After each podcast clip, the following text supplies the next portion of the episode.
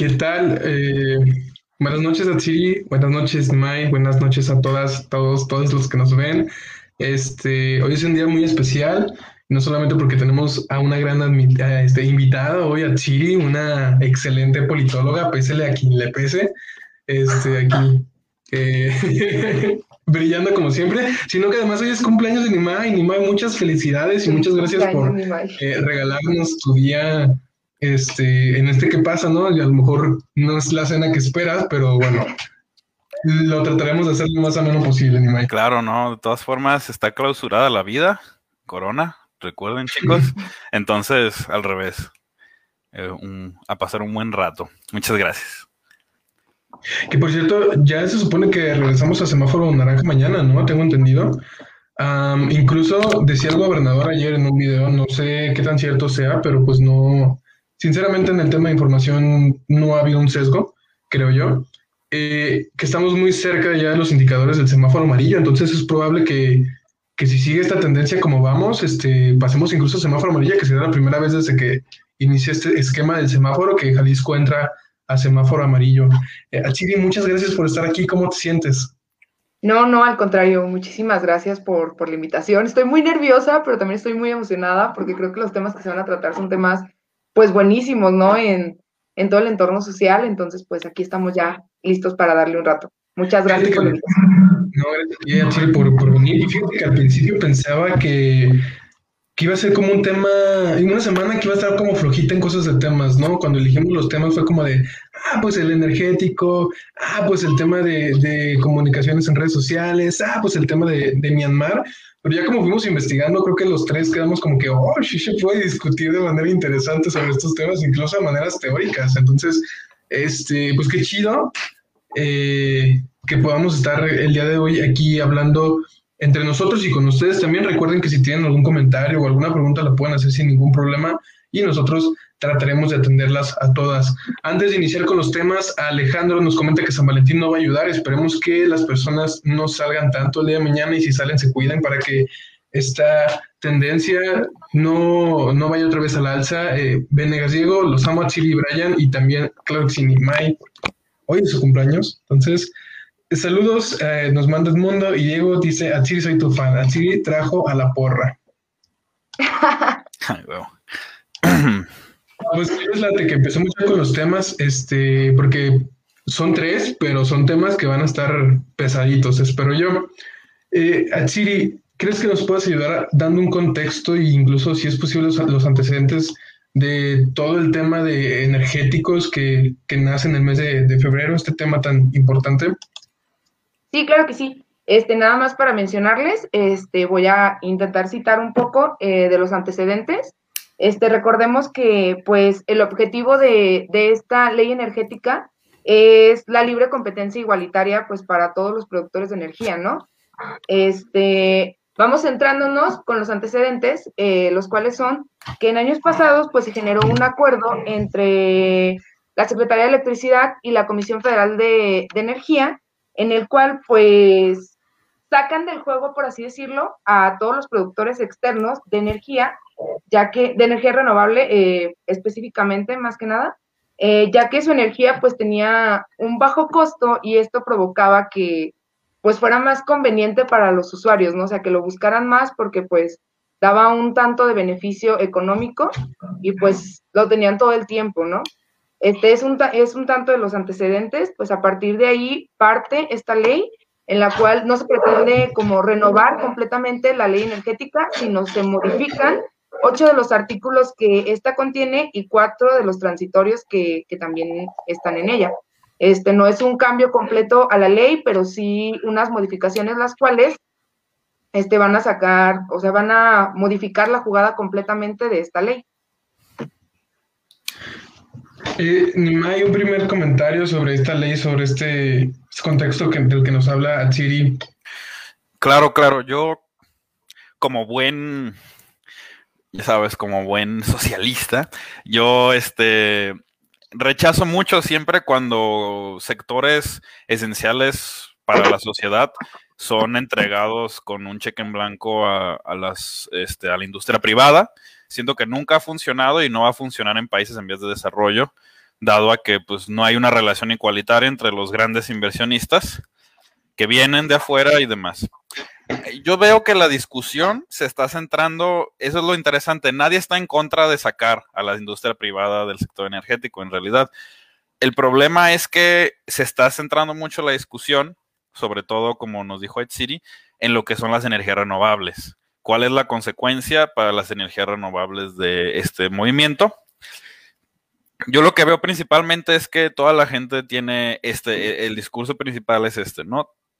A ver, está bien si quieres sacar a la industria privada, pero a ver, o sea, vas a sacar todas las energías renovables y qué va a hacer la CFE, ¿no? ¿Qué va a hacer el Estado, las empresas paraestatales, para, para empezar a trabajar en ese, en ese objetivo, ¿no? De salvar el mundo, según ellos. Este, pero yo siento que realmente todos los grandes eh, esfuerzos que han existido alrededor del mundo, Noruega, Francia, China, incluso, cuando estamos hablando de, políticas de, de energías renovables, estamos hablando de siempre provienen del Estado.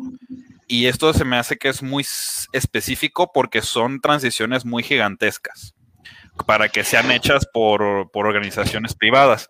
Lo otro es que existen muy pocas organizaciones privadas que realmente estén impulsando en la industria energética lo que es un, realmente una renovación energética en México. Lo otro que se me hace muy central es que nosotros no hemos podido transicionar a dejar el petróleo en realidad como un verdadero ingreso nacional, ni lo vamos a hacer pronto. Entonces, yo siento que esta jugada de la oposición, sobre todo, va muy encaminada a los white pues, a esta gente que, que, está muy metida en el rollo de, pues, de la energía renovable y de que necesitamos esto aquí. Pero yo no siento que México realmente esté en una posición para ser un líder en ese sector. Y que los sacrificios que se tendrían que hacer en cuanto a pues, dinero, inversión y en el caso de abrírselo a la industria privada, pérdida de soberanía, que ese es el otro problema. O sea, entiendo que está muy chida la energía renovable, pero no es energía renovable en los términos como sabemos, muchos grandes conglomerados lo que hacen es específicamente aprovechar su tamaño para dar mejores precios y por lo tanto sacar de la competencia incluso a veces a paraestatales para eventualmente privatizarlas. Digo, es que la, la, reforma energética por la cual esto sucedió fue por Peña. O sea, recordemos que antes de Peña el sector energético estaba totalmente bloqueado. Era, e, era nomás la CFE y nomás las dependencias eh, eh, gubernamentales. Ya que se abre eso, fue un desastre, en mi opinión. Fue un desastre, es una escapada de capital. Y yo no veo a estas grandes empresas que realmente podrían empezar grandes proyectos y que están muy invertidas en México, como British Petroleum, por ejemplo, ¿no? Yo no los veo realmente con una intención de revolucionar eh, la obtención de energías renovables en México. Yo los veo con una intención muy precisa de golpear al gobierno de Andrés Manuel para que esto se traduzca a un argumento de que eventualmente si viene la reforma energética a energías renovables, sea por la industria privada y yo creo que eso ni debe ni puede ocurrir en ese contexto. Siento que hay que proteger el sector energético para eventualmente hacer esa transición, ya que los grandes capitales y los grandes realmente los que realmente tienen la gran responsabilidad de poner la batuta, que son los países que más emisiones. Recordemos que el 30%, 39% de las emisiones de CO2 mundiales son, realmente las expulsan cuatro o cinco compañías gigantescas, ¿no? Entonces, si no hay un cambio sistemático global de los grandes capitales, es una pelea inganable esto de volverse un país en desarrollo que se vuelve un líder en energías renovables, ¿no? es algo que se les deja a los países por así decirlo, ya desarrollados, como dije, ¿no? Noruega, Japón. China es una excepción, pero China tiene todo, ¿no? Es el que más emite, pero el que más genera, y ahí es un rollo. Pero pues si yo así lo veo, pues en la posición, y si quieres después doy más mi perspectiva ya de si está bien o mal lo que está haciendo el gobierno de Andrés Manuel. Sí, y creo que para allá voy. Creo que más allá que hablar de cuál ha sido la reacción de la oposición, porque claramente ya sabemos que la oposición en México ha sido más bien reaccionaria, más bien uh, inútil hasta cierto momento, eh, busca simplemente acaparar ciertos nichos a partir de errores del presidente, creo que valdría la pena hablar de la ley como tal. Y yo creo que este sí es un error de este gobierno, esta ley, porque aunque estoy de acuerdo en que hay que proteger eh, la, la soberanía en temas energéticos, para después ir a una... Creo que esta ley va en contra de eso, o sea, no, no está pensada para eso verdaderamente al presidente no le interesa qué es lo que pasa con los temas de medio ambiente. Básicamente lo que hace la ley es que el único que le puede, eh, o sea, más bien que la producción de electricidad a partir de la CFE y a partir de eso, sea, comprarle combustóleo a, Pemex, que es de lo peor que queda de los residuos del petróleo, para generar energía. O sea, no está pensado realmente ni por temas de soberanía, ni por temas de algún cambio energético, sino simplemente para darle más vida a dos instituciones que han sido pues un lastre para, México. Por más que sigamos siendo una nación petrolera, pues no podemos decir que, eh, que Pemex está haciendo un buen trabajo. ¿O, tú qué opinas, Atsiri? Sí, sí, o sea, yo creo que es muy importante lo que mencionan ustedes, o sea, no estamos como 100% capacitados para, para manejarnos con energías renovables pero pues si hay algo que sí tenemos que tener pues muy en cuenta también es que entre más competencia haya, pues mejor, mejor capacidad de servicios también va a haber. O sea, no, no es nada más un tema de que no estamos capacitados para ser renovables, sino que es un tema que pues para final de cuentas se trata en, pues con todos los productores de que también tengan la oportunidad de, de ejercer en el ámbito, ¿no? O sea, que también tengan la oportunidad de trabajar, por así decirlo, pues por el tema de, es correcto, es, es lo adecuado, pues fortalecer las, las empresas perdón, del Estado, como es la Comisión de Electricidad Federal, pero pues también es, el problema es que no nos pueden como limitar, por así decirlo, a qué tipo de energía puedes usar o algo por el estilo. Entonces, pues yo creo que es un tema también controversial hasta cierto punto, en el sentido de que también, pues, en porcentaje puede oprimir a los trabajadores de, del otro tipo de energía, ¿no? Pero pues sí, Eh, lo es muy, muy cierto. O sea, no estamos capacitados para, para cambiar nuestros niveles de energía y dejar a la Comisión Federal a un lado, ¿no? Definitivamente, pero incluso, eh, Nimay, ¿no crees que sea un error también en temas económicos? O sea, las energías limpias son más rentables cada vez son más rentables cada vez, o sea, cada vez que va pasando el tiempo se vuelven más rentables y este tipo de, energías eh, decimonónicas, de quemar carbón, de quemar petróleo, combustóleo, tienen un costo no solamente ya ambiental, sino económico. Sinceramente, ya tiene incluso una plusvalía las empresas y las marcas que, traen esta idea de, un, de, algo, de algo renovable, ¿no? De una unidad verde. Nimai, veo que giras mucho la cabeza, no, no sé si te duele el cuello o estás muy en desacuerdo con lo que digo. Entonces, eh, dos, tres, dos, tres. Cuando hablas de la plusvalía, pues sí, las empresas que tienen mucha plusvalía en energía renovable son estatales, generalmente. Eh, las que no son como Tesla, pero Tesla no se dedica a la producción. Tesla es justo el lado capitalista de salvemos al planeta, de salvemos al planeta con carros de lujo, ¿no? O sea, ese tipo de trip, no realmente está haciendo una transición energética. Eh, lo que está haciendo gente como es que el sector privado es muy oportunista. Sé que se ve muy bonito a lo lejos, pero Tesla es lo único que está haciendo. Tesla lo que quiere es que cuando lleguen las primeras grandes migraciones, por temas míos, o sea, cuando explote la bomba de tiempo del cambio climático que lo va a hacer, Tesla va a estar allí, ya armado, ya gigantesco, para que ahora consumamos Tesla y ahora nos sintamos bien con nosotros mismos. Y sí está muy bien, pero las cosas siempre yo siento que van más allá. ¿Por qué lo digo? Porque la discusión sobre energías renovables es una discusión muy antiintelectual, yo siento ya a esas alturas. No realmente se están tomando en cuenta las verdaderas alternativas que existen, ¿sabes? O sea, estamos hablando mucho de energías renovables y demás, Todavía hay problemas con las energías renovables populares que le encantan a la gente, que son la solar y la eólica, ¿no? Problemas grandes. Yo creo mucho en la nuclear, por una razón muy específica.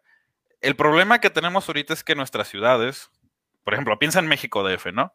Que es como la tercera, cuarta ciudad más grande del mundo. Este, Imagínate ese monstruo, cuánta energía, cuántos watts por hora, megawatts por hora de consumir esa cosa. Entonces, y piensa que cuando más consumimos energía es cuando menos hay sol. Ese es otro problema que tenemos. Entonces, el problema se tiene que acatar por dos lados, por así decirlo. Uno es o solucionas el problema de almacenamiento de esa energía, porque si puedes almacenar toda esa energía solar, claro que hay más que suficiente. O almacenar la eólica, ¿no? Pero el problema es que todavía no tenemos sistemas de almacenaje y los que tenemos, que son las baterías, cuestan mucho, tienen una huella de carbón gigantesca y dependen del litio, que a mis amigos de Venezuela y de Bolivia te pueden contar qué pasa cuando tienes hoy en día, ¿no? Porque el litio, yo siento, si seguimos en esa transición, va a ser el petróleo del futuro. y tiene las mismas consecuencias. Es muy dañino, muy tóxico y las minas son, son hoyos, literal, se hace un hoyo en la tierra gigantesco, ¿no? Entonces yo siento que sí tienes razón en esto, de que se están haciendo más redituables, pero se están haciendo más redituables gracias a los grandes esfuerzos que ciertos estados están haciendo para subsidiarlas y para mover, como él ya decía, yo siento que esto de la libre competencia está cool cuando estás escogiendo el cereal.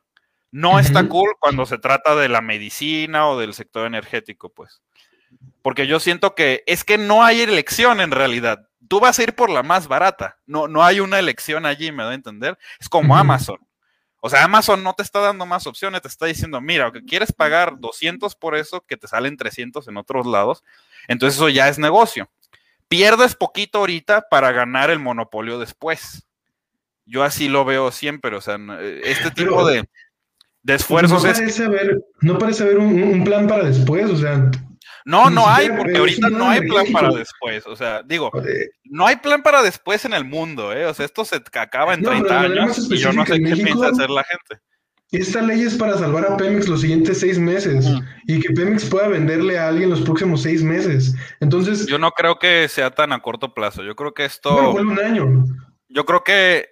Es que yo veo a Noruega y digo, es que no es cierto esto de que eh, el petróleo está, está atrasado y que no se puede hacer nada. Vean Noruega. Realmente no es una diferencia de que tengamos o no aquí, es una diferencia en cómo se administra.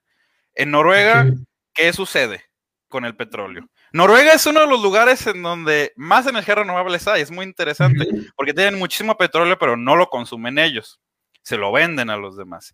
Y se lo venden también a los demás que pueden crear fondos de inversión gigantescos para luego subsidiar sus esfuerzos yo entiendo y estoy completamente contigo de que Andrés Manuel no tiene una visión de, energía renovable, en lo absoluto.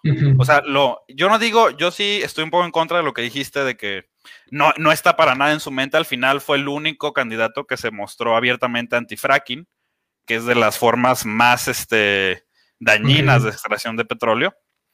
Pero sí, no tiene un plan. Pero es lo que digo, es que estos planes no son de seis años, por eso China le está yendo también con sus energías renovables. Sí, sí, sí.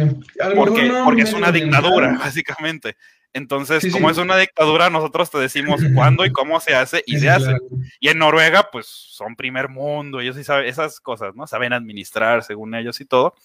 Entonces, México lo que necesita, he estado teniendo esa discusión, es estabilizar tanto social, estabilizarse social, que eso ya es una gran manda, y económicamente antes de hacer este salto.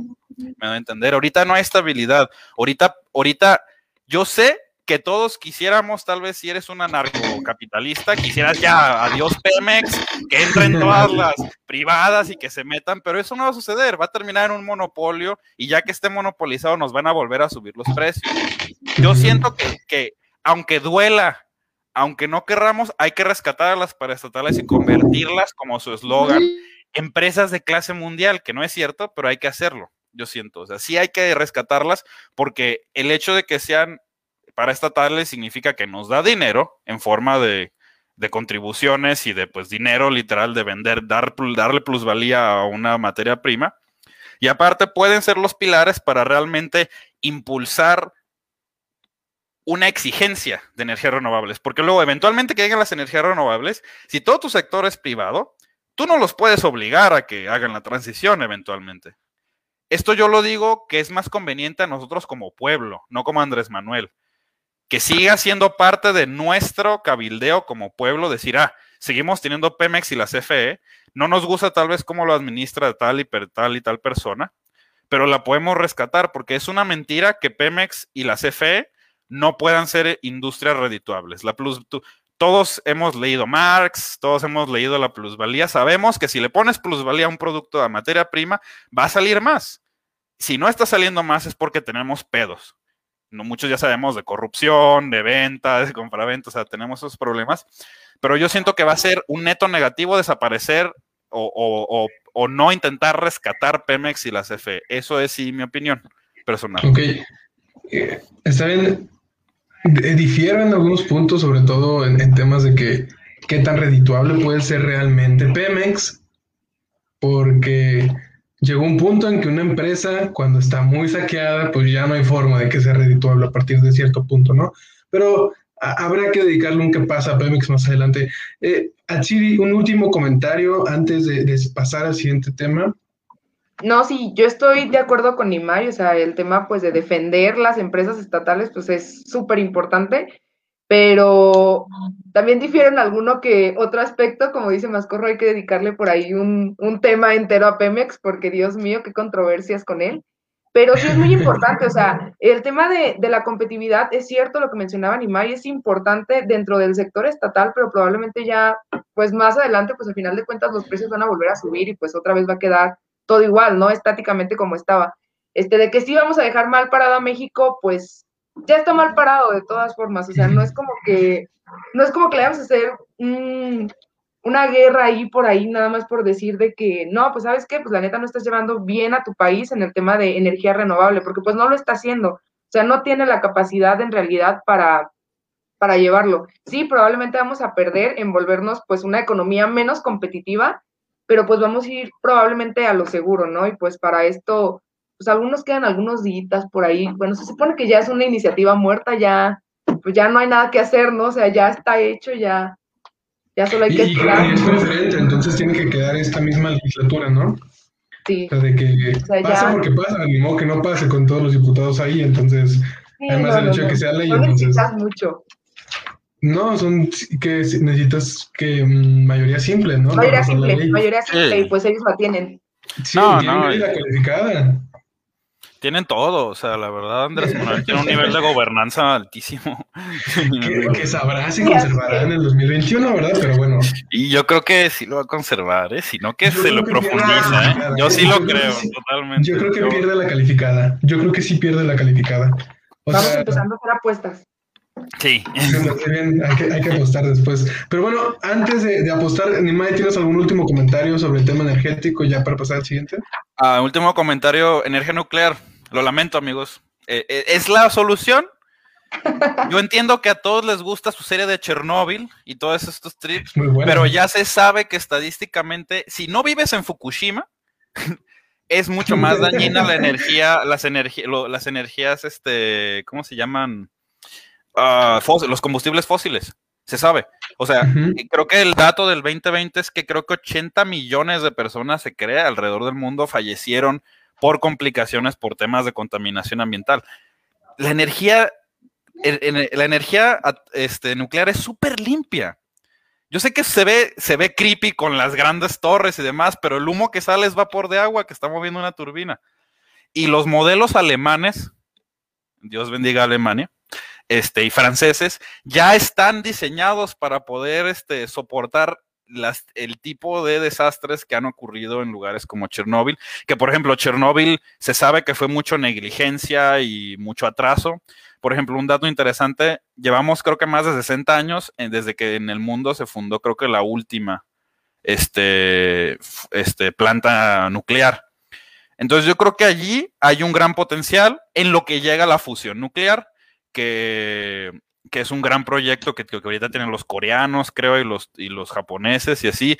Y, cuando llegue eso no va a haber problema, pero en lo que llega, pues yo siento que estamos, estamos, estamos cegados a una oportunidad muy grande y México como un país con un tratado tan fuerte como el de Tlatelolco puede ser un líder ahí sí, porque México sí puede enriquecer estos, estos materiales nucleares y convencer a las, ya sabes, al Consejo, al Consejo de Seguridad que, oigan, oigan, no va a pasar nada, no, no hay armas aquí, ¿sabes? No me invadan. Tranquilos. Tranquilos. Sí, sí, sí, sí. Es una oportunidad, no lo va a hacer Andrés Manuel, se necesita alguien más, yo diría más joven, más, más en, la vanguardia del pensamiento, ni siquiera está más Exacto. tampoco, ¿eh? Yo creo que Brad tampoco se va a meter allí. Él es muy diplomático. Fíjate que yo, a lo mejor, pero bueno, no hablemos ya de estos temas eh, turbios. habría que dedicarle también un qué pasa o incluso una semana al tema nuclear, porque yo también estoy muy de acuerdo en que la energía nuclear es el futuro y, hay que quitarnos estos estigmas este, a partir de la información. Pero mientras vamos hablando de las reformas de redes sociales que se presentaron estos días en la Cámara de Diputados y de Senadores, y me permito leerles un rápido eh, recuento de los daños.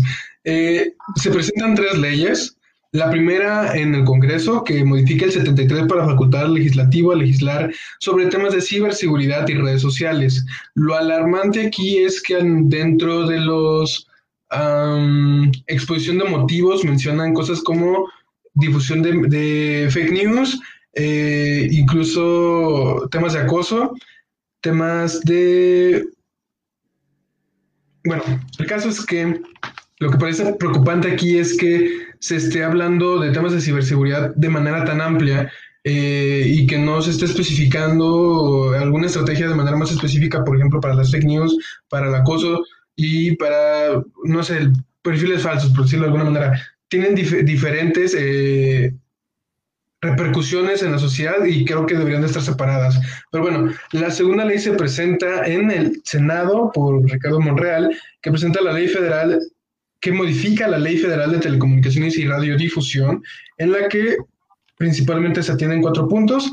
El IFT toma lugar e importancia eh, con temas de redes sociales, eh, por ejemplo, emitir permisos para las eh, plataformas que tengan más de 100, de un millón de usuarios. Eh, sin, sin permisos no se puede este, laborar y estos permisos irían poniéndolo en un contexto desde Twitch hasta OnlyFans, hasta Pinterest, hasta las redes sociales con las que estamos más familiarizados. Y por último, algo que es muy importante, le permite a los usuarios impugnar las suspensiones de cuentas. Algo que es muy interesante, que eso sí es una innovación dentro de la legislación de redes sociales. Por último, en la Cámara de Diputados también se presenta la Ley Federal de Protección al Usuario Digital para salvaguardar los derechos y que recae las funciones en el IFT. Eh, Nimai, este, tú que la vez pasada empezaste en segundo y empiezas en primero, ¿qué opinas de esta ley, de estas leyes, de este bloque de reformas? Que lo primero que opino es que tienen, los panistas tienen que aprender a leer, la verdad. O sea, yo sé que en épocas de Fox y de Calderón, o sea, con un PowerPoint ahí con letras grandes ya era más que suficiente, pero la verdad yo me di la tarea de leer todo el documento que expuso Monreal. Eh, y es un documento que a mí me gustó, la verdad trae antecedentes hasta, empieza a, trae así, empieza a describirte la democracia y luego se echa un trip de la isonomia y lo liga y, trae antecedentes de Estados Unidos, que es el lugar en donde más ha habido esta puga, ¿no? De, por las redes y, y, qué es lo que no creemos y qué se debe regular y cosas muy, yo creo muy, pues muy centrales y muy, la verdad muy buenas, ¿no? Que es la protección de los menores, la, intentar fallar las fake news y como tú dices, estas impugnaciones. En ningún lado, el, parecía que el problema con esta, cuando yo primero me aproximé a esta reforma, era que todo el mundo, bueno, la oposición, pero obviamente últimamente cuando, normalmente al parecer la oposición es todo el mundo, pero este, la oposición decía que era una ley para censurar a las personas. Y cuando me puse a leerla, no hay ni una sola mención, al revés, es, protección para los usuarios en ciertos aspectos. El punto es, es una reforma que viene a regular mucho a las empresas, como tú dices, de que, bueno, quieres operar en México, necesitas permiso y cuando firma este permiso significa que A, necesitas poner este mecanismo de impugnación, en donde si a mí me cancelan mi cuenta, yo puedo impugnar y entonces entra la, ¿cómo se llama? Entra la corte, este, la Suprema Corte, eh, y Facebook, y básicamente hay una, hay una serie de leyes que es lo que se va a cambiar, que dicen, bueno, si te cancelaron por discurso de odio, bye. no, no pasa, ¿no? Pero si nomás te cancelaron por whatever, que no es cierto, esa es la otra que sí voy a decir. Mi problema con esto es que siento que responde mucho a lo que pasó con Trump. Yo siento. Y Trump sí se lo merecía. O sea, Trump estaba incitando mucho a la violencia. Por lo tanto, sí procede ese ban. Entonces yo siempre he dicho como de que, bueno, o sea, entiendo, pero es muy raro. La verdad es muy raro que las compañías privadas baneen cuentas así nomás, sin que haya. Generalmente al revés, a veces deberían hacerlo más, yo digo, a veces se les pasa, a veces discursos muy peligrosos, neonazistas, fascistas o, o violentos, se propagan mucho por redes y tardan mucho en ser atendidos por estas. Entonces yo siento que está chido lo de la impugnación, pero lo importante es que exista accountability porque aunque sean empresas privadas, yo siento que ya, ya se volaron la barda, pues ya no son empresas privadas normales, ¿sabes? Ya tanto discurso social siendo compactado allí que ya siento que es hora de una expropiación más corro, masiva. O sea, como tú dices, o sea, si, si no hacemos nuestras propias redes, alguien se las tiene que quitar porque se están volviendo muy poderosos y están pudiendo modificar los discursos políticos a un nivel muy preocupante. Y son articuladores de los movimientos neofascistas, en realidad, o sea, muchas veces. Sí, si de repente se cae la transmisión y desaparece Politique, bueno, ya sabemos que es a partir de esta leyenda de Nimai de que expropiemos las redes sociales. Pero bueno, Atsiri, tu primer comentario sobre, sobre estas leyes, estas reformas que definitivamente son muy discutibles en el sentido no de la ley, sino de lo que significan y la percepción que se tiene de las redes sociales. No, no, yo creo que es muy importante lo que menciona Anima anteriormente, pero yo creo que sí, la, la pregunta de bien va a ser que, no. Eh, cuando iniciábamos este, con los temas, eh, platicando con, con todos, decían de que, que el gobierno haga su propia red social, que no sé qué. Pero yo me ponía a pensar y decía, bueno, está bien, o sea, está, está chido que el gobierno empiece como a, incidir, ¿no? En estos temas. Pero si la red social que hace el gobierno es la misma que para...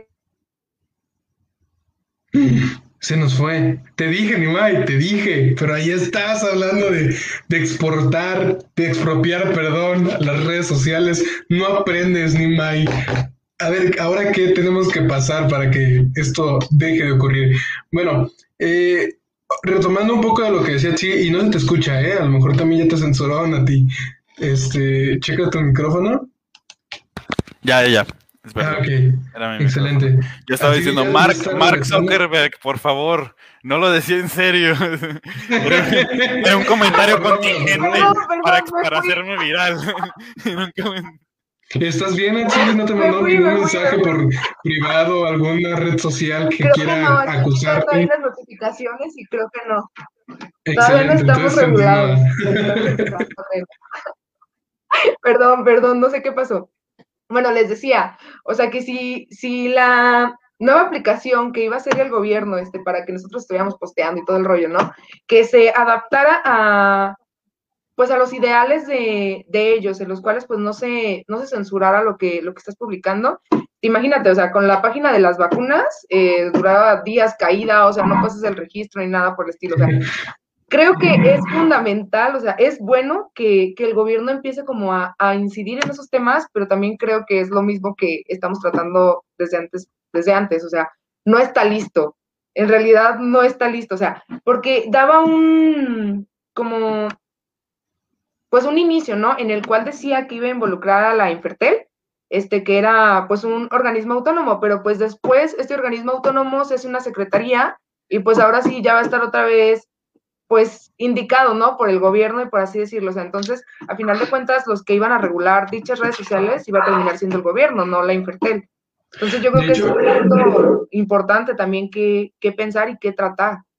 Sí, sí, una de las críticas que hay eh, de manera seria es que estas atribuciones deberían de estar en otros organismos, como en el INAI o como en la CNDH. Sin embargo, se van a un organismo en el que sí le responde el presidente, que es el IFT. Entonces, sí, yo concuerdo en que es, es, es muy divertido pensar la idea de una red social estatal y, para los liberales, para que no les, no les dé comenzó una red social social, pública, eh, creo que es muy importante, creo que vale la pena, creo que es necesario, creo que es el futuro. Sin embargo, concuerdo en que el gobierno mexicano no tiene la capacidad ni técnica ni moral, por decirlo de una manera, de, llamar a los ciudadanos a que usen esta nueva red social. Pero antes de seguir con este tema, quiero abundar en dos preguntas que nos hace Alejandro, un colaborador de política, que creo que son muy interesantes. May, ¿deberíamos obligar a las redes sociales a pagar un porcentaje de lo que ganan vendiendo nuestra información? E, es el robo más grande de la historia. Neta, el robo de nuestros datos sin remuneración. ¿Qué es esto? O sea, más bien Monreal lo dice en su en su pinche PDF de 60 páginas. Te saca unos números de cuánta información se genera al minuto, ¿no? Eh, y, y, es impresionante. Yo estoy totalmente de acuerdo. Yo al revés, yo lo, bueno, se dice que toda explotación es un robo, ¿no? Al final del día. Pero esta es ni siquiera, no me están dando ni siquiera lo que gasto generándole, ¿sabes? No me están dando ni siquiera el sueldo, por así decirlo, si lo pensamos en términos económicos, ¿no? Nomás les estoy generando plusvalía a estas empresas y ellas al revés, me venden cosas, o sea, al revés, me quitan más dinero. No, no, no. Yo siento que eso suena muy importante y es algo que obviamente eso no se dice, ¿eh? o sea, eso sí es peligroso. Por eso no lo dijeron, porque decirle a Facebook y a Google y a ellos que, que por favor abran sus arcas, que los demás también queremos de eso, pues va a estar cañón. Pero yo estoy totalmente, o sea, en un mundo ético y moral, nos deberían de dar literal dinero por estar usando sus malditas redes porque les generamos datos que ellos luego venden a un muy buen, a, a una muy buena plata. Entonces estoy muy de acuerdo con, con que nos deberían de dar o la opción de que no los usen, o sea, no los puedan vender, o sea, que no se generen, o de que si se generan, que nos den pues, un porcentaje de esa plusvalía que están generando. Totalmente de acuerdo. Eh, incluso eh, a lo mejor no nosotros, que sí, estaría bien, ¿no? Pero si quieres ser conservador, incluso que, el gobierno reciba un porcentaje de lo que le están robando a sus ciudadanos, vaya, no estaría mal. Eh, y también decía Alejandro Achiri algo que me parece muy interesante. Fuera eh, de la capacidad o de la calidad del servicio eh, que el gobierno podría lograr en su propia red social, de la libertad de expresión, de que, porque sí hay mucho discurso. Y, creo que se refiere mucho a que si hay una red social del gobierno, va a ser mucho más difícil argumentar ciertos baneos, porque pueden caer en que son eh, persecuciones directamente. Entonces, eh, ¿tú qué opinas, eh,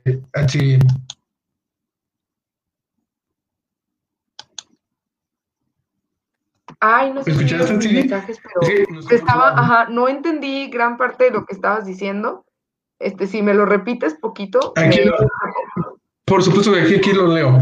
Fuera de la calidad de servicio que el gobierno podría lograr en su propia red social, habría más batallas alrededor de la libertad de expresión, de que de por sí ya hay mucho discurso, definitivamente. Entonces, cosas como censurar a ciertos grupos dejarían de ser un tema de una política de una empresa a convertirse en una política de gobierno y que con la llegada de ciertos actores políticos, estos discursos sí tendrían cabida.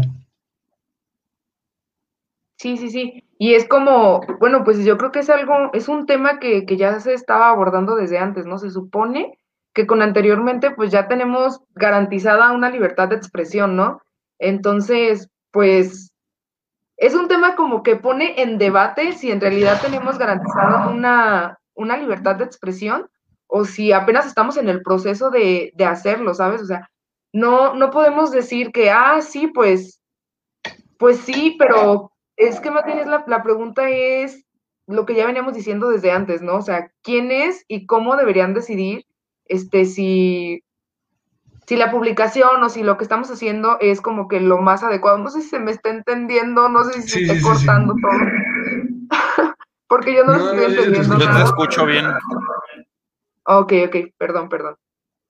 Entonces, pues desde, o sea, si vamos trabajando desde un inicio y lo que comentábamos, pues es eso, ¿no? O sea, que, que esto busca unas, unas redes, te podría decir, sanas desde un punto de percepción, pues, del gobierno en el cual, pues, los principales puntos, como tú lo mencionabas, a tratar, pues, eran las fake noise, este, pues, los mensajes de odio, eh, las, todo, o sea, todo lo que vulnerable también hasta cierto punto, este, un tanto las mismas redes, pero Sí, como decía Nima, yo creo que un tema muy importante también en esto, no nada más es la economía para los usuarios, sino la economía también para las empresas, porque pues son empresas a final de cuentas, cotizan en la bolsa.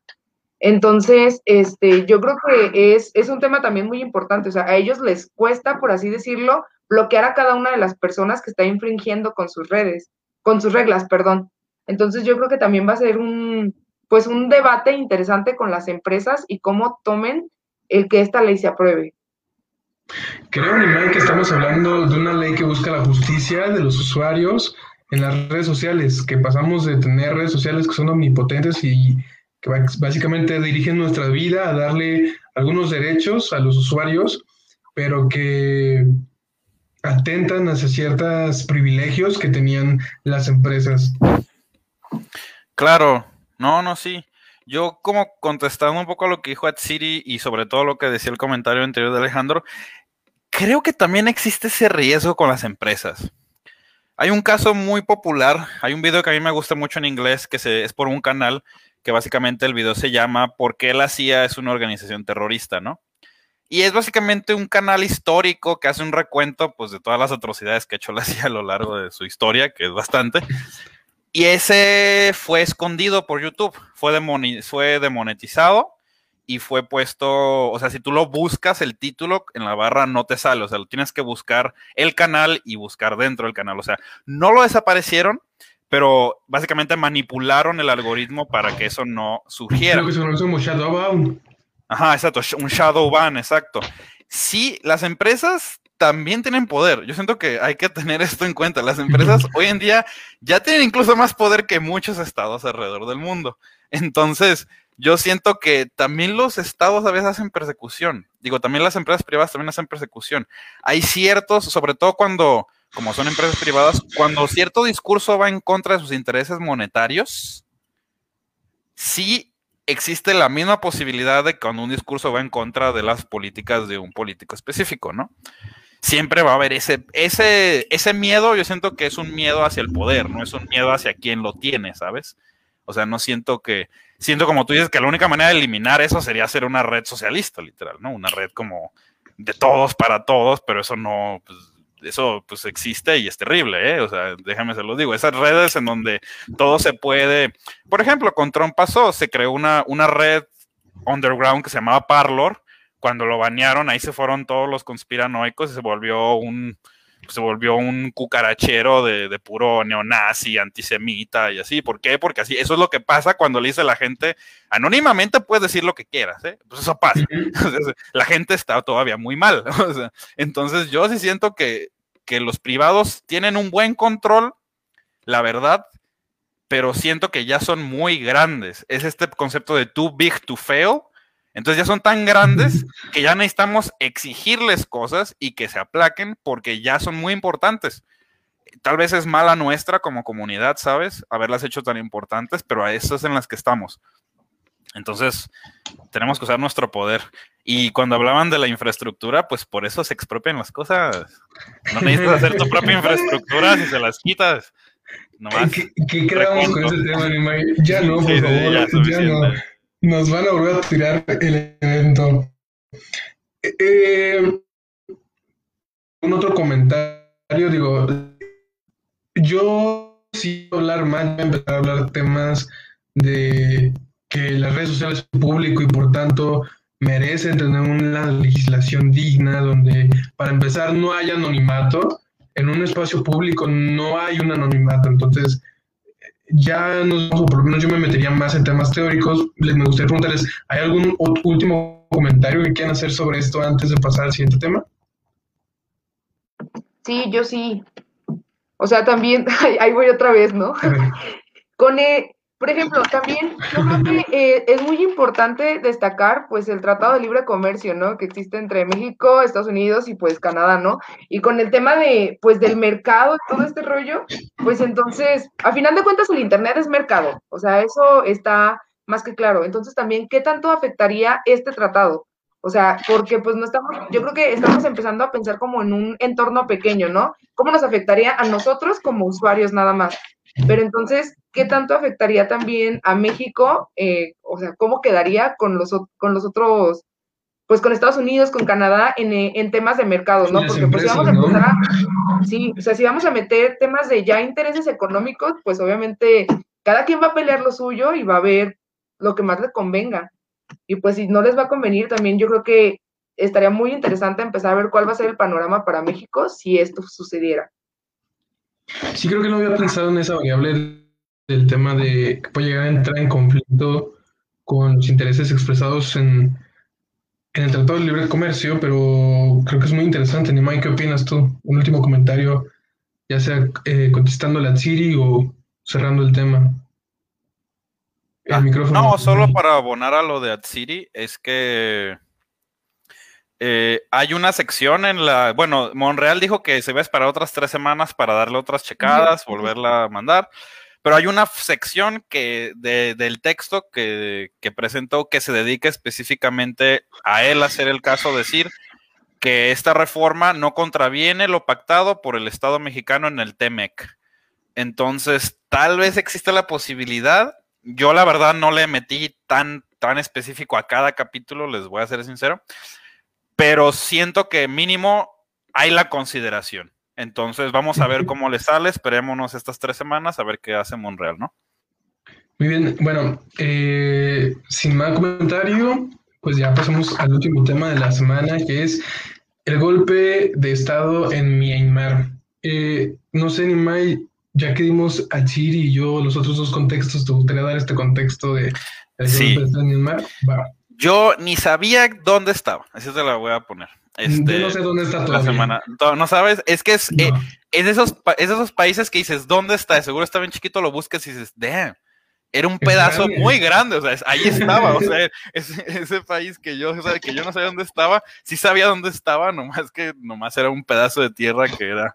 Está en el sudeste asiático. Es, Básicamente está a la derecha de India y, y Bangladesh está debajo de China y al lado de Laos y de los países de la, Indo, de la antigua Indochina, francesa, Indochina francesa y arriba del sureste asiático, ¿no?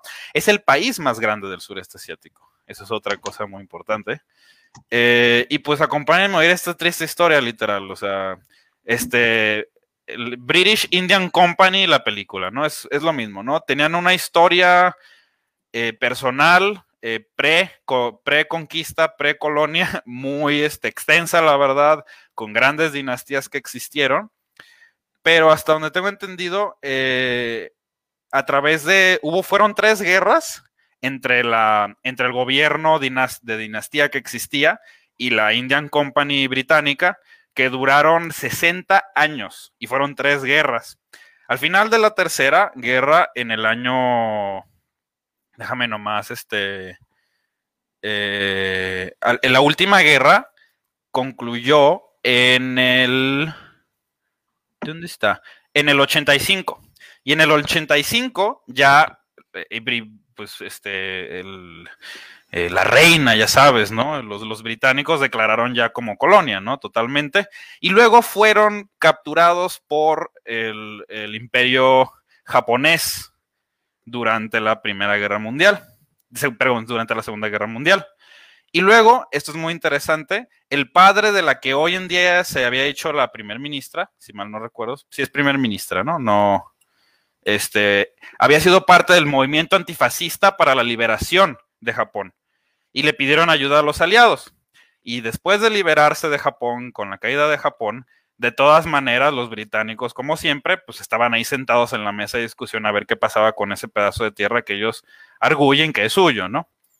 Y esto básicamente desemboca en lo clásico, una división entre el yunque fascista militar y los esfuerzos de, independencia y de autogestión, ¿no? Fuera de un contexto tan... Este, y esto básicamente concluye que en el 62 hubo un golpe de Estado que fue lo que instauró un gobierno militar de juntas, como los que conocemos en Sudamérica y así, ¿no? Un gobierno autoritario, este, y extremadamente opresor con las minorías étnicas, otro país que tiene este tipo de problemas. Y luego, en el 2010, a través de una elección federal, se disolvió la junta y la hija de este, este, de este antifascista que que fue parte del esfuerzo para expulsar a los japoneses, se hace la, la jefa de Estado, ¿no? y se disuelve la Junta. Entonces mucha gente tenía como esta expectativa en el 2000 de vaya, por fin, ¿no? O sea, está empezando esta transición a una incipiente democracia en un país con un pasado de, dictadura militar. Sin embargo, como, como bien sabemos, por lo ocurrido en el primero de febrero, eh, después, eh, después de que la hija eh, llamada Sa, lamento si lo estoy, ya sabes, destruyendo el nombre, Aung San Suu Kyi, ganó la mayoría en 2015 de ambas este, cámaras, fue cuando los militares dijeron ya, esto no me gustó, vamos a volver a tomar el control y en eso estamos, ¿no? Hicieron un golpe de Estado, la sacaron del poder y otra vez están buscando restablecer las juntas militares, ¿no? Pues bueno, qué bonita historia, muy, emblemática la idea de que existía el país, pero bueno, esto es lo curioso, ¿no? que cuando salen generalmente no son buenas noticias. Pero, Achiri, un primer comentario sobre este desafortunado suceso. Sí, sí, sí. Yo creo que va a haber este dos personajes claves, pues aparte de toda, pues de toda la comunidad de Myanmar, este que vamos a tener que destacar durante pues esta charla, ¿no? Uno de ellos, pues ya, ya lo mencionó Mm, Nimai, este es el nombre tan difícil de pronunciar, perdón si yo también lo destruyo por ahí, pero bueno, lo voy, a, lo, voy a, abreviar como Suki, por así decirlo, ¿no?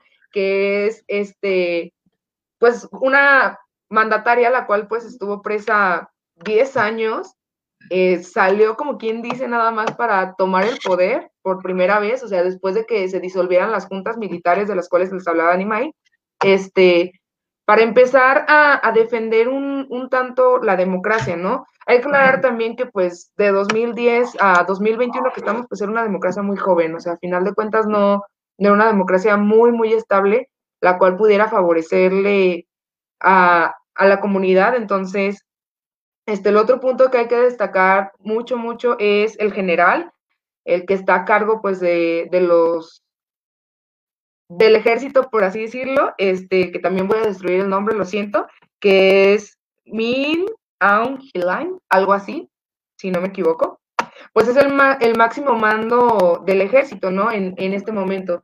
Este, recordemos que, que, desde antes de que se diera el golpe de Estado, que fue el primero de febrero, cuando iban a iniciar labores el, el partido de, de Suki, este, en las elecciones de noviembre, ellos ya habían llevado a cabo una, pues una contracampaña, obviamente, ¿no? Como cualquier competencia, en la cual, pues, solo difundían el hecho de, pues, de que todo el tiempo eh, había sido un fraude el gobierno de, de esta, de esta, de esta chica, perdón, de Suki, este, y la acusaban de genocidio. Yo creo que es un tema muy, muy importante que destacar, o sea, porque el gobierno le estaba haciendo una contracampaña con el tema de genocidio, a una morra, por así decirlo, que le habían entregado el premio Nobel a la paz en años anteriores, ¿no? Entonces, yo creo que es un, pues un tema interesante, un tema de evaluar, este, porque pues las razones del gobierno pueden ser varias, del ejército, perdón, pueden ser varias, ¿no?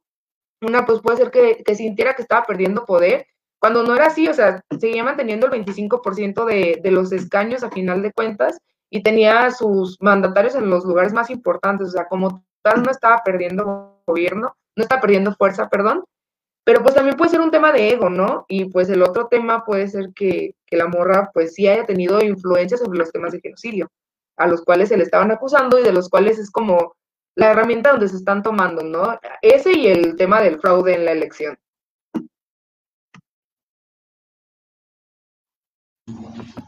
Creo que hablan de, los puntos que son muy importantes. Eh, ya nada más como para cerrar este primer bloque hablando de, lo que pasó y antes de empezar con la especulación, ha desencadenado, unas verdaderas protestas eh, llamativas, grandes, eh, incluso creativas. incluso se ha tratado el hecho de, censurar estas, estas manifestaciones haciendo apagones de internet. Se hace el primero, creo que el 7 de febrero.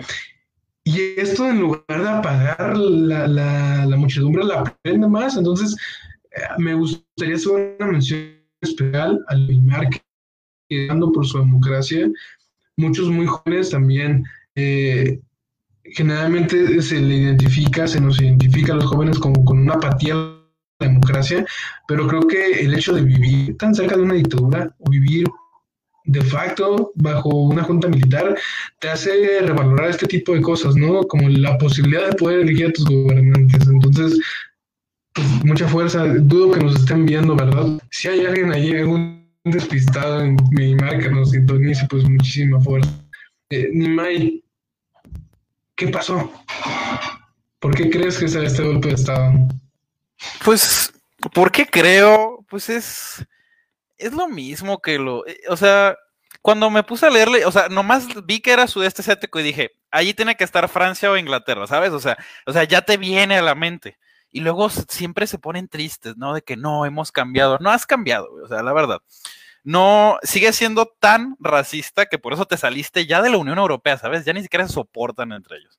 Entonces yo, se me hace muy triste, la verdad, porque es, es, un país como, era un país como cualquier otro, con una historia ancestral, una historia más allá de llegaron los colonos a jodernos a todos.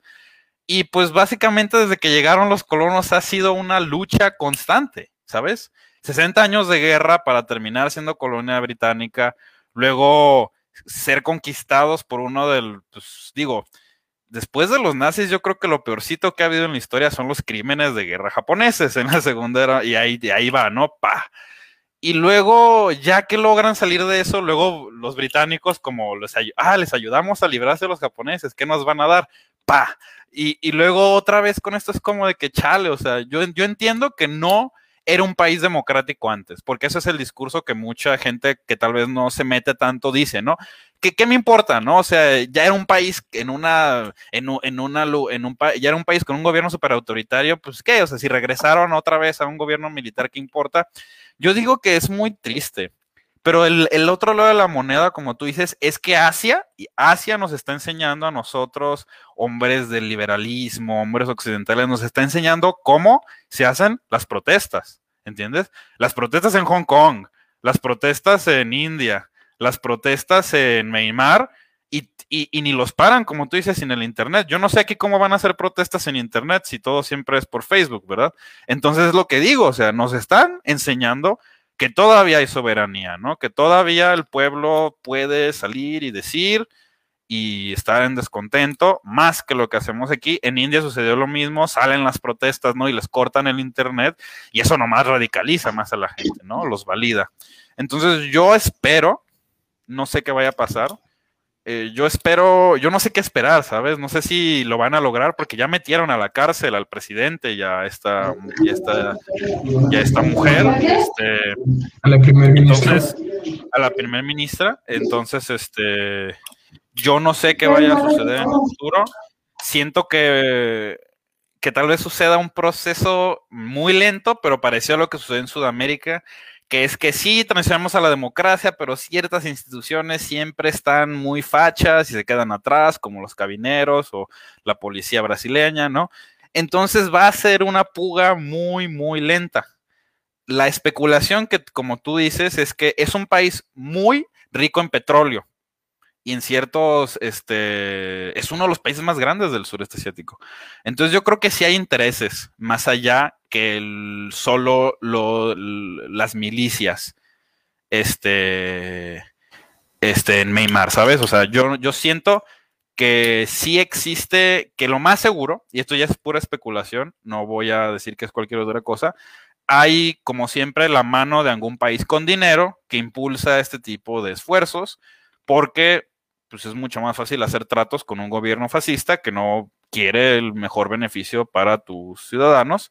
Entonces es fácil instaurar políticas del sur global, ¿no? O sea, sueldos este, bajos, este, ¿me entender? Este, po pocas garantías, o sea, se sabe mucho que los grandes capitales son muy fanes de los fascismos y de los gobiernos militares. Entonces, a mí no me sorprendería que alguien tuviera la mano ahí metida, pero como siempre hay que esperar lo mejor y que las pro las protestas sí funcionen como catalizador social.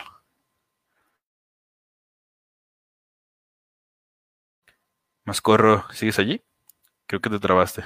Ah, no. Sí, aquí, aquí ya regresé. Perdón, es que sí se me trabó por un momento. Pero sí, eh, siguiendo la lógica que menciona May, como de la pregunta que le hago a Nimai, ¿qué pasó allá en, con nuestros hermanos de Neymar? ¿Hubo mano negra? Este, ¿quién, aquí, los intereses de quién están viéndose reflejados en este golpe de Estado?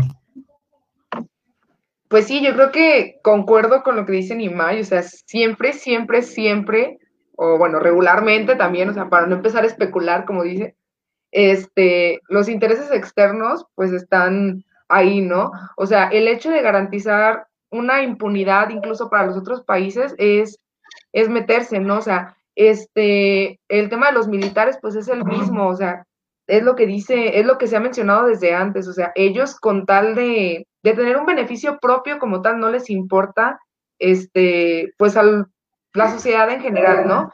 Entonces, este, es algo pues muy destacable, es, es un hecho, o sea, no, no estamos especulando, es un hecho prácticamente el tema de que los intereses externos están, porque pues siempre están, o sea, no, no hay por qué como ponerlo en duda, ¿no?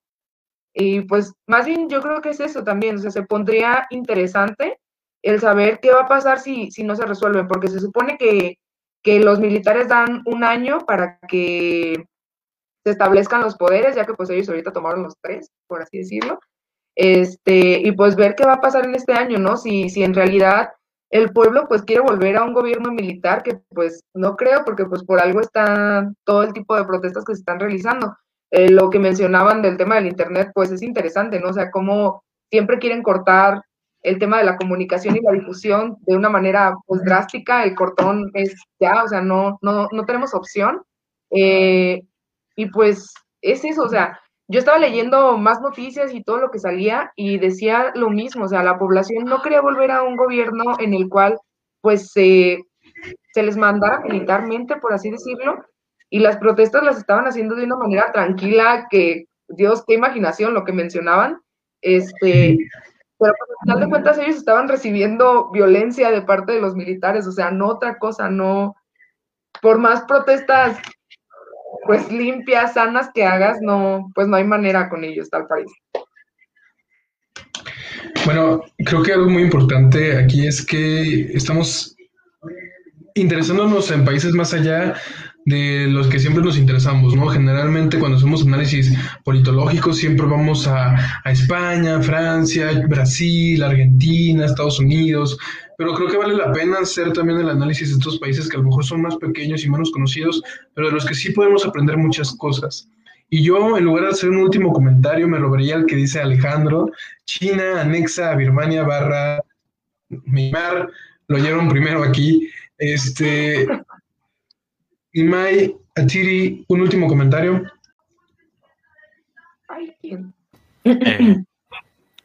no sé, ¿quieres ir a Chile? No, no, dale, Nimai, dale, dale. Eh, pues tal vez. Digo, tienen al parecer 3% de chinos en ese país. Entonces, ahí está la excusa. Vamos a repatriar a nuestros, a nuestros camaradas, ¿no? Y pues, tal vez.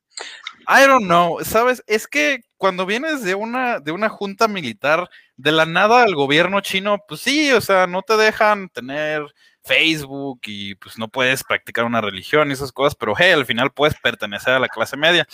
Que esto es otro, o sea, es otro facto importante. Este, Neymar tiene un, tiene un problema con, eh, con la igualdad del ingreso muy cañón. En el 2020, en el Index de Desarrollo Humano, están en el, en el lugar 147 de 189 países. So, entonces sí, la verdad es, es de esas historias que sientes que se repiten todo el tiempo, ¿sabes? Si no eres de Europa o si no eres de Estados Unidos, parece que todos compartimos hasta cierto punto partes similares de la historia. Entonces yo siento que sí, pero a la vez siento como de que China, China está construyendo un imperio por deuda.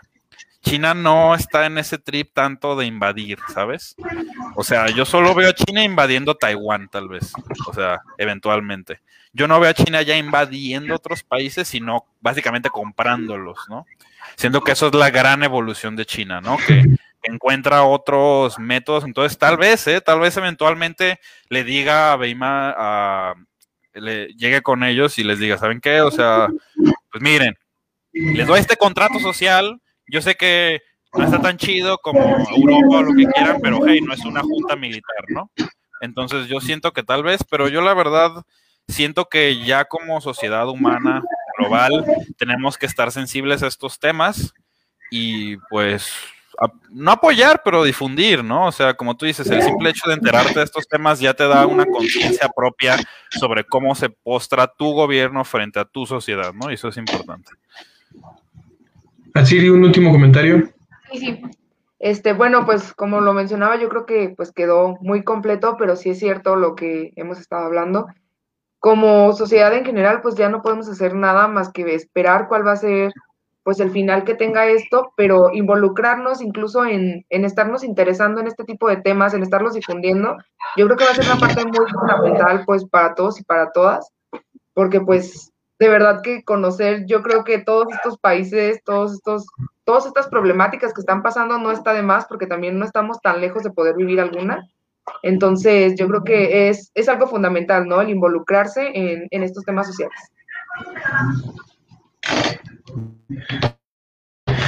Pues aquí lo llevan primero, si la mesa Birmania barra este exigir que nos den nuestro premio de periodismo, porque periodismo barra especulación, porque aquí fuimos lo primero en decirlos.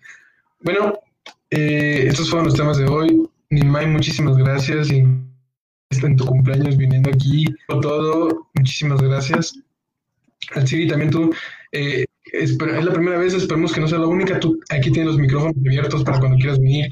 Disfrutamos mucho, bueno, personalmente disfruté mucho de esta conversación y, muchísimas gracias a ambos por haber estado aquí. No, gracias, gracias por la invitación. De verdad, les agradezco muchísimo. Nimai, feliz cumpleaños por última vez. Gracias a los dos y muchas gracias a Chili por, por estar aquí con nosotros acompañando. Yo también espero que no sea, sea la primera, pero no la última. Y pues gracias, gracias. Moscorro. Eh, y pues fue una plática amena. Y sobre todo gracias a las personas que nos están viendo eh, este bonito sábado 13 de febrero, antes de, del catastrófico 14, esperemos que no sea así, que la gente sí se quede en su casa, pero muchísimas gracias a todos y todos los que nos estuvieran viendo, este, quiero mandarles un fuerte abrazo, si es posible quédense en casa, pero mientras tanto, nosotros fuimos Politique y fue un placer. Hasta la próxima.